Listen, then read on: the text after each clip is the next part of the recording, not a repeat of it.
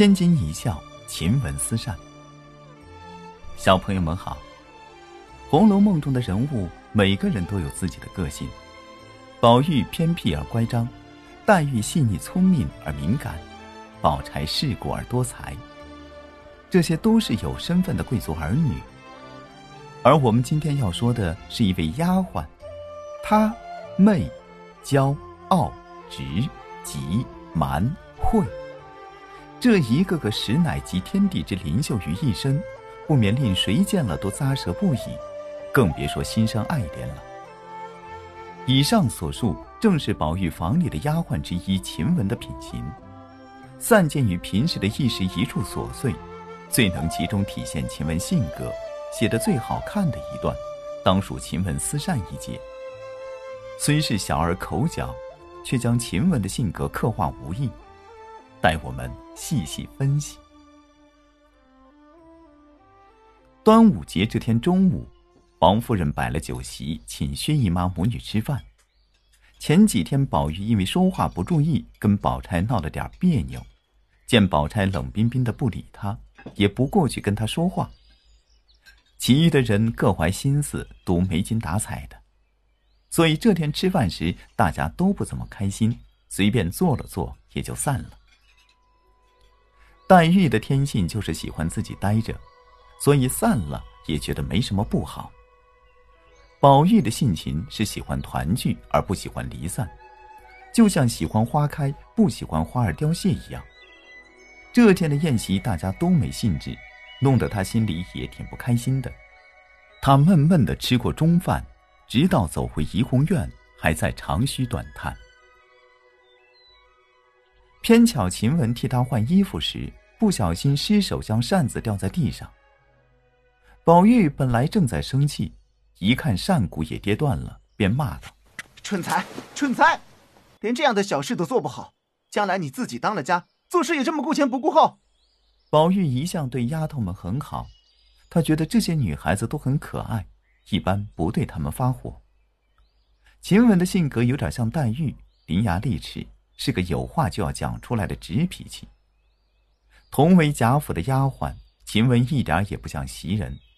袭人一向逆来顺受，她明白自己作为奴仆，必须对主人言听计从，受多大委屈也得自己忍着。所以晴雯见宝玉乱发脾气，就冷笑着说：“二爷近来的脾气大得很，动不动就摆脸色。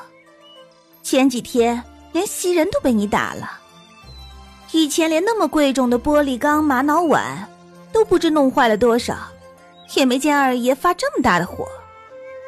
你要是嫌我们不好，就打发我们走，再挑好的使唤，大家好合好散。宝玉本来就心情不好，听了晴雯这些话，气得浑身乱颤，对晴雯说：“你不用忙，将来有散伙的日子。”袭人听了这话，连忙过来对宝玉说：“哎呀，好好的又怎么了？”我一时照顾不到，就有事儿。秦雯冲着袭人说：“姐姐既会说又能干，早该来服侍二爷，也省得二爷生气。从来就是你服侍二爷，我们又没服侍过，就是因为你服侍的好，昨天才被二爷踢了一脚。我这样的人，将来还不知道会有什么下场呢。”袭人听了秦雯话里有话，明明在说自己，心里又急又气，正想发作。但见宝玉已经气得脸色发黄，只得忍住性子对晴雯说：“好妹妹，都怪我们不好。”晴雯听到“我们”二字，知道袭人说的是袭人自己和宝玉，心中又添了醋意，冷笑几声说：“我们是谁啊？连我都替你害臊！你不过和我一样是个丫头，就我们起来了。”袭人也知道“我们”二字用的不当。顿时羞得满面通红，只好劝宝玉说：“他一个糊涂人，跟他生什么气？你平常再大的事儿也不计较，今天怎么认真起来了？”晴雯还是不依不饶，冷笑说：“是的，我是糊涂人，哪里配跟你说话呢？”袭人说：“我不过是出来劝解，对大家都好。你倒说话讽刺人，那我就不说，让你说吧。”说着便往外走。宝玉对晴雯说：“你也不用生气，你大概是不想在我这里待了。那我去告诉太太，让你离开这里，你看好不好？秦雯见宝玉这样说，不觉又伤心起来。她觉得自己虽然是个丫鬟，也还是有尊严的，就哭着说：“我为什么离开？如果就是因为嫌弃我，要想随便打发我走，也没那么容易。”宝玉说：“什么时候有人敢跟我这样吵吵闹闹？你肯定是想走了才这个样子。我这就去禀告太太，打发你走吧。”说着就站起来往外走。袭人过来拉住宝玉说。哎要去告诉，也等消了气再说。现在急匆匆的去，太太也会感到奇怪。宝玉说：“我就说是他闹着要走的。”秦雯急哭着说：“我什么时候闹着要走了？你去告诉太太好了。如果就这样打发我走，我就是一头撞死，也不出去。”宝玉说：“这就奇怪了，又不想走，又闹，这样我受不了，还是让你走得干净。”袭人见宝玉认真了。只得跪在他面前求他。宝玉拉着袭人叹了口气说：“我为你们，把心都操碎了，也没人知道。”说着竟流下泪来。宝玉这一流泪，引得袭人、晴雯等丫鬟也都哭了起来。正在这时，黛玉来了。晴雯见黛玉进来，便走出去了。黛玉一进门就笑着说：“大过节的，怎么都哭了？”难道是为了抢粽子吃翻脸了？他这一说，把大家都说笑了。过了一会儿，薛蟠派人来请宝玉吃饭。宝玉去后，直到很晚才回来，已带有几分醉意，踉踉跄跄进了院子。见院子里凉床已经准备好了，上面还躺着个人。宝玉以为是袭人，就推了推他。只听那人坐了起来，说：“你又来招惹我干什么？”宝玉一看，原来是晴雯，就笑着叫他坐下，对他说：“你的脾气越来越坏了。你早上跌坏扇子，我不过说了你两句，你就发那么大火，你想想，该不该？”晴雯笑而不答。宝玉洗过手，叫秦雯拿果子给他吃。秦雯说：“我是个蠢材，连扇子都跌了。”万一再把果盘碰坏了，那更不了得了。宝玉带着醉意说：“你爱砸就砸，东西本来就是工人用的，个人喜好什么就是什么。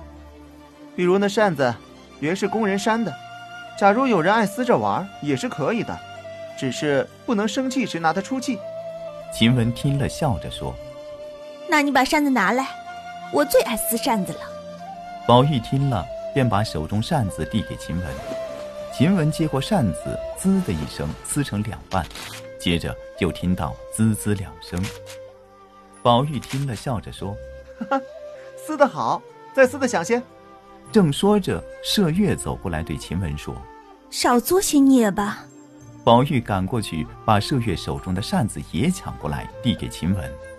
晴雯接过来，又撕成几半，两人都哈哈大笑起来。麝月说：“怎么拿我的扇子开心？”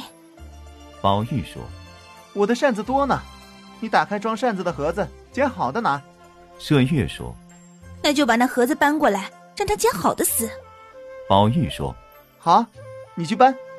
”麝月说：“我才不做这种孽呢，他手又没断，让他自己去办。秦雯笑着靠在床上说：“我也累了。”明天再撕吧。宝玉笑着说：“古人说千金难买一笑，几把扇子能值几个钱？”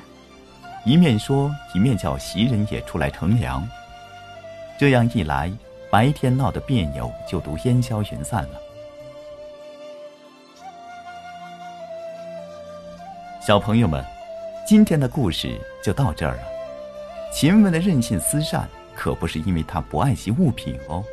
是因为当时的丫鬟，她们基本上是被当作物品来对待的，可以随意给人，可以随意发卖，他们是被剥夺了人的基本权利的族群。而晴雯的心比天高，只不过是希望能以人的身份活着罢了。我想宝玉是欣赏晴雯这个本质的，所以在宝玉跟前，晴雯这个微小的愿望才算略微实现。青山不改，绿水长流。咱们下期再会。